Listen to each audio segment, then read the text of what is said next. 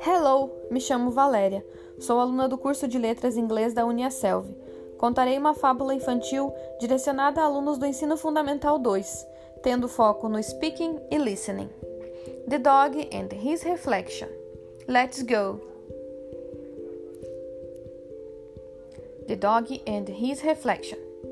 A dog, to whom the butcher had thrown a bone, was hurrying home with his prize as fast he could go. As he crossed a narrow footbridge, he happened to look down and saw himself reflected in the quiet water as if in a mirror. But the greedy dog thought he saw a real dog carrying a bone much bigger than his own.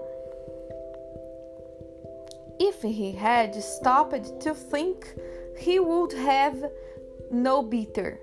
But instead of thinking, he dropped his bone and sprang at the dog in the river, only to find himself swimming for dear life to reach the shore.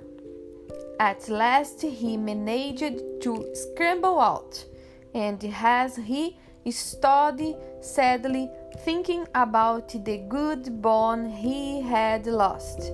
He realized what a stupid dog he had been. It is very foolish to be greedy.